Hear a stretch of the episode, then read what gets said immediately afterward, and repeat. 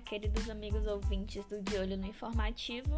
Eu sou a Sandra Gregório e hoje vamos falar sobre o informativo 1026 do STF. Apertem seus cintos, poltronas na vertical e vamos lá.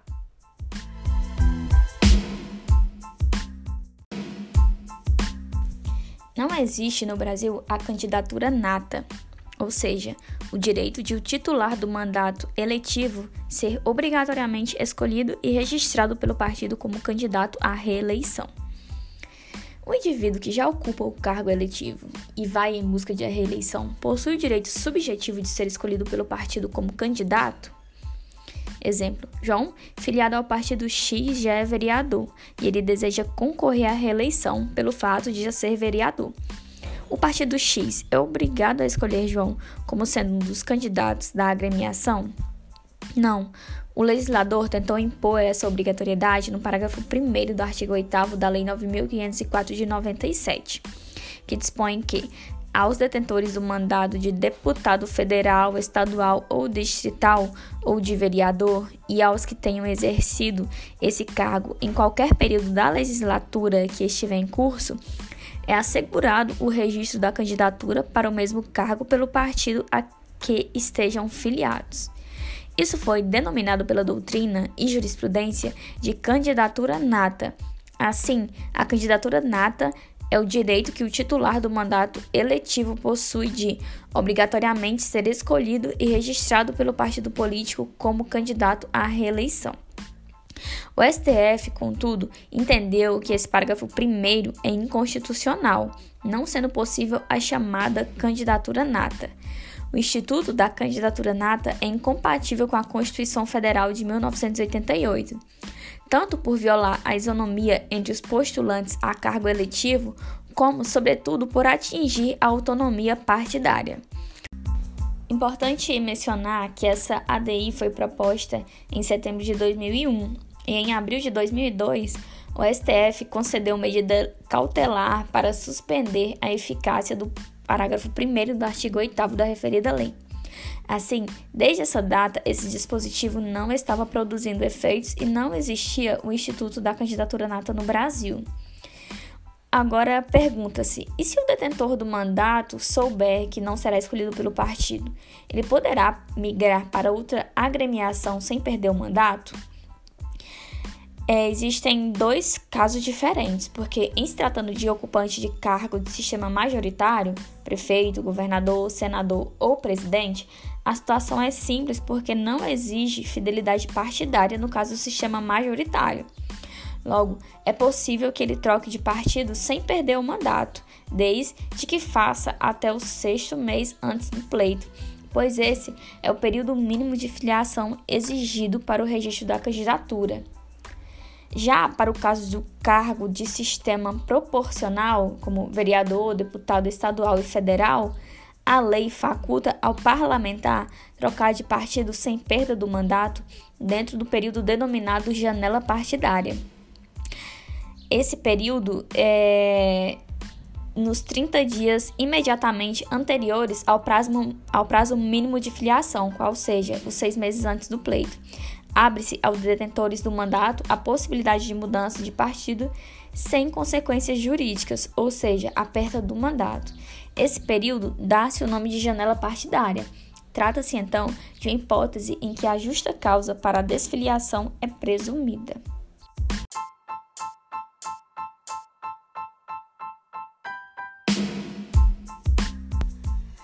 Não caracteriza afronta a vedação imposta pelo artigo 62, parágrafo 1, inciso 4 da Constituição Federal, a edição de medida provisória no mesmo dia em que o presidente sanciona ou veta projeto de lei com conteúdo semelhante. No caso concreto, em 31 de outubro de 2001 foi editada a medida provisória número 8, que alterou os preceitos da Lei 6.385 de 76.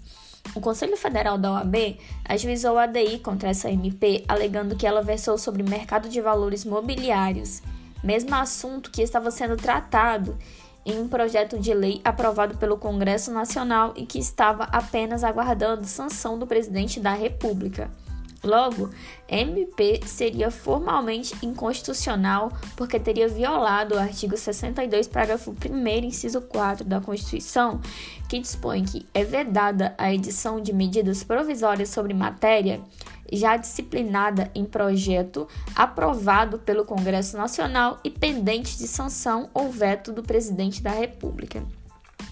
Em contrapartida, a AGU explicou que no caso concreto existe uma peculiaridade que faz com que não haja ofensa ao artigo 62, parágrafo 1, inciso 4 da Constituição.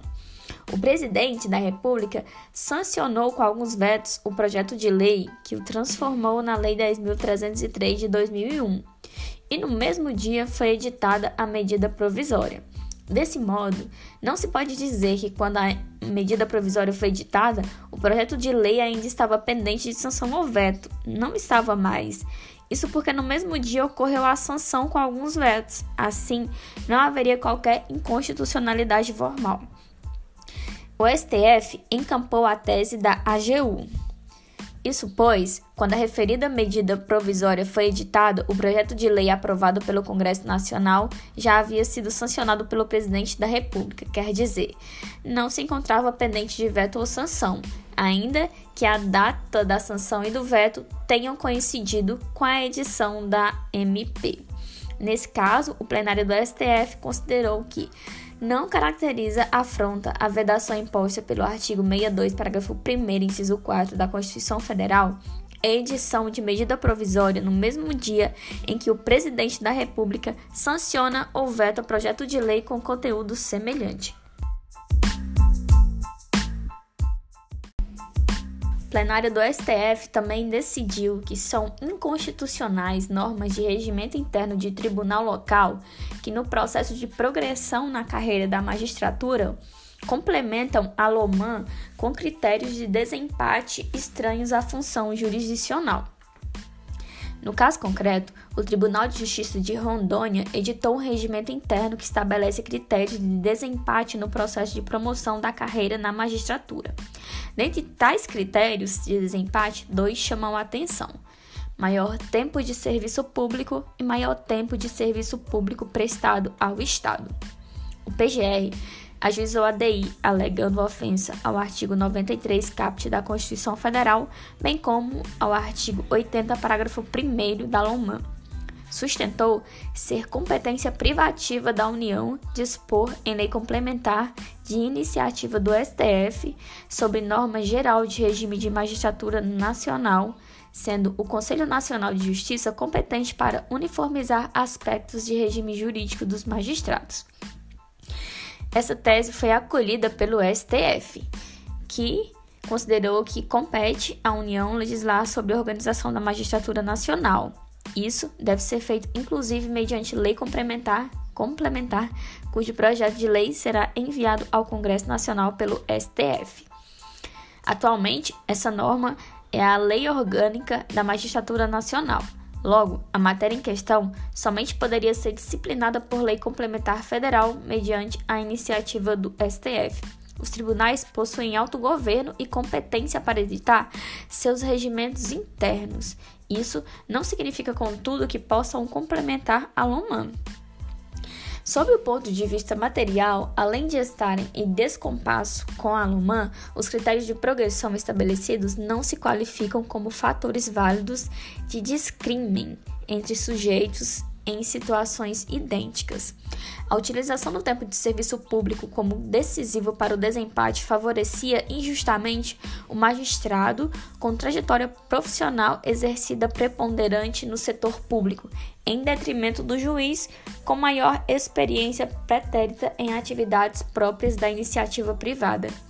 Já a aplicação do critério que considera o tempo de serviço prestado no âmbito de um Estado-membro específico dar-se-ia em detrimento dos magistrados oriundos dos demais Estados federados, inclusive em desacordo com o artigo 19, parágrafo 3 da Constituição Federal que veda o estabelecimento de distinções entre brasileiros com base na origem ou procedência. Ademais, não é cabível como critério de desempate entre os concorrentes a promoção por antiguidade, condições estranhas à função jurisdicional. Em suma, são inconstitucionais normas regimentais do tribunal local que, no processo de progressão na carreira da magistratura, complementam a lei orgânica da magistratura nacional com critérios de desempate estranhos à função jurisdicional. Agora, um julgado muito importante de direito penal que também está relacionado com o direito eleitoral, um tema muito importante tendo em vista as eleições do próximo ano. O plenário do STF decidiu que o parágrafo 3 do artigo 326-A do Código Eleitoral, incluído pela Lei 13.834 de 2019, é constitucional. Tal dispositivo traz a redação do crime de denunciação caluniosa com finalidade eleitoral, que dispõe o seguinte: dar causa à instauração de investigação policial, de processo judicial, de investigação administrativa, de inquérito civil ou ação de improbidade administrativa atribuindo a alguém a prática de um crime ou ato infracional de que o sabe inocente com finalidade eleitoral pena de reclusão de 2 a 8 anos e multa. O parágrafo 3, que foi considerado constitucional, dispõe que incorrerá na mesma pena desse artigo quem, comprovadamente ciente da inocência do denunciado e com finalidade eleitoral, divulga ou propala por qualquer outro meio ou forma o ato ou fato que lhe foi falsamente atribuído. Só para lembrar, tal parágrafo foi vetado pelo presidente da República, é, justificando que o mesmo dispositivo que está relacionado a esse crime do Código, de, do Código Penal tem a pena de seis meses a dois anos e multa, que estaria então em descompasso com o crime eleitoral, que teria uma pena bem maior, conforme informado anteriormente, a pena de dois a oito anos e multa. Entretanto, o Congresso Nacional é, decidiu rejeitar o veto, razão pela qual o parágrafo 3 foi promulgado, publicado e entrou em vigor. É, tendo em vista isso, o Partido Social Liberal, PSL, ajuizou a ADI contra o referido parágrafo, é, sustentando que violaria, entre outros, os seguintes princípios e regras constitucionais tais como o da proporcionalidade entre a infração penal cometida e a pena combinada, princípio da individualização da pena e o direito fundamental à liberdade de expressão. Entretanto, o STF não acolheu essa tese. Segundo os ministros do STF, a pena combinada ao delito previsto no Código Eleitoral não se mostra desproporcional aos bens jurídicos tutelados em face das consequências da conduta. Não há como se equiparar a reprovabilidade do artigo do parágrafo 3 do artigo 326-A do Código Eleitoral à reprovabilidade dos crimes contra a honra previsto no Código Penal ou no Código Eleitoral. O objeto jurídico tutelado pelo parágrafo 3 do artigo 326-A não se refere apenas à honra subjetiva ou objetiva do acusado, mas abrange principalmente a legitimidade do processo eleitoral e a rigidez do sistema representativo democrático. Aquele que dá causa à investigação ao processo atribuindo com finalidade eleitoral a alguém a prática de crime ou ato infracional de que sabe o inocente, como também aquele que divulga falsa acusação sabendo da inocência do acusado, prejudicam a um só tempo o eleitor, o candidato, a administração pública e o regime democrático. Deve-se reconhecer como acentuada a culpabilidade daquele que, com o intuito de influenciar as eleições e de ciência da inocência do acusado, dissemina a falsa imputação, valendo-se da aparência de credibilidade decorrente da instauração de investigação ou processo. Em suma, a sanção abstrativamente a sanção abstratamente prevista para o crime de divulgação do ato objeto de denunciação caluniosa eleitoral está em consonância com os princípios da proporcionalidade e da individualização da pena.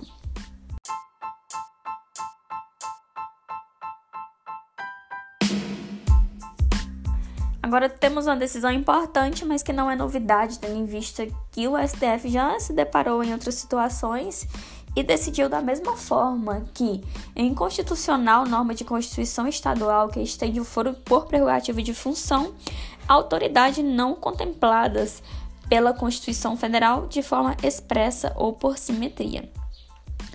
O foro por prerrogativa de função existe porque se entende que, em virtude de determinada pessoa ocupar cargos ou funções importantes e de destaque, somente podem ter, somente podem ter um julgamento imparcial e livre de pressões se forem julgadas por órgãos colegiados que componham a cúpula do Poder Judiciário. É, em regra, os casos de foro de prerrogativa de função são previstos na Constituição Federal.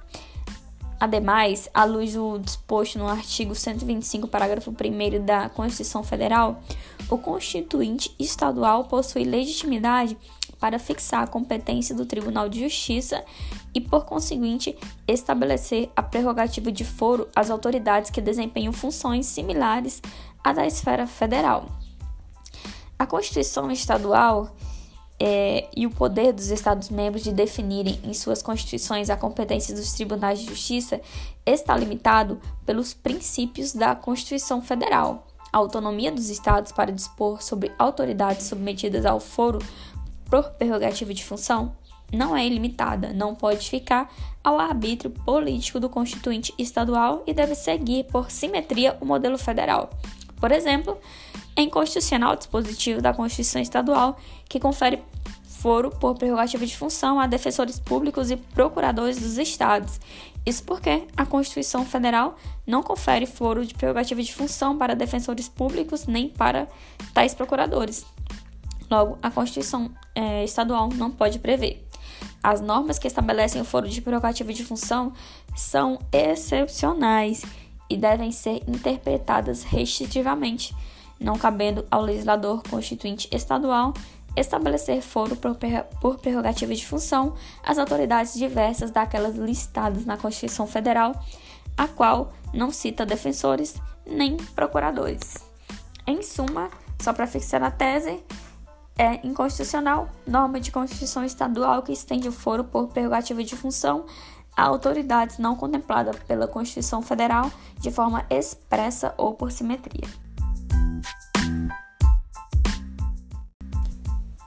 Falando de direito financeiro, o plenário do STF decidiu que são inconstitucionais atos de constrição por decisão judicial do patrimônio de estatais prestadoras de serviço público essencial em regime não concorrencial e sem intuito lucrativo primário para fins de quitação de suas dívidas. No caso concreto, a Justiça do Trabalho proferiu diversas decisões judiciais determinando o bloqueio, arresto, penhora e sequestro de valores integrantes do orçamento da empresa maranhense de serviços hospitalares para pagamento de indenizações trabalhistas sem observância do regime de precatórios. Vale ressaltar que trata-se de uma empresa pública prestadora de serviço gratuito de assistência médico-hospitalar, ambulatorial e farmacêutica. O governador ajuizou a DPF contra esse conjunto de decisões judiciais, alegando que houve violação a diversos preceitos fundamentais, em especial aqueles referentes ao sistema orçamentário. O STF então acolheu a tese do governador para declarar inconstitucional os atos de constituição do patrimônio da estatal prestadora de serviço público essencial prestado em regime não concorrencial e sem finalidade lucrativa. A jurisprudência do STF afirma que o regime constitucional dos precatórios deve ser aplicado também para as empresas estatais que prestam serviço público em regime não concorrencial e sem intuito lucrativo primário. Logo, as decisões judiciais que determinam o bloqueio e o sequestro de verbas dessas empresas são inconstitucionais por violarem o regime de precatórios. Ademais, viola também o princípio da legalidade orçamentária. Justamente, quando a Justiça do Trabalho determina o uso de verbas alocadas para execução de determinada finalidade, saúde, em finalidades diversas, pagamento de dívidas trabalhistas, viola normas constitucionais relacionadas com a legalidade orçamentária. orçamentária. Ademais, viola também o princípio da separação de poderes porque a ordem constitucional rechaça a interferência do judiciário na organização orçamentária dos projetos da administração pública, salvo excepcionalmente como fiscalizador. E por fim, é, os casos, no caso, os atos jurisdicionais impugnados, ao bloquearem verbas orçamentárias, atuaram como obstáculos ao, exer ao exercício eficiente da gestão pública, subvertendo o planejamento e a ordem de prioridades na execução de projetos sociais do Poder Executivo local, o que caracteriza desrespeito ao princípio da eficiência da administração pública.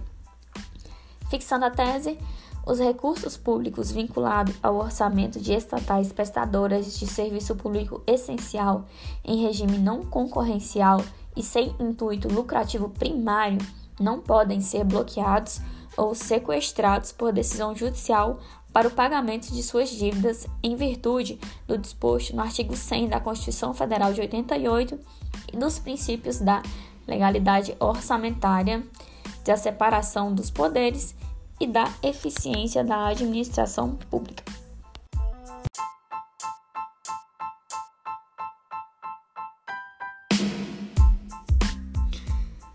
Com isso chegamos ao fim de mais um episódio do De Olho no Informativos. Algumas decisões polêmicas, outras decisões já bem consolidadas na nossa jurisprudência. Espero estar contribuindo aí com o aprendizado de todos vocês. Um abraço forte e até o próximo episódio.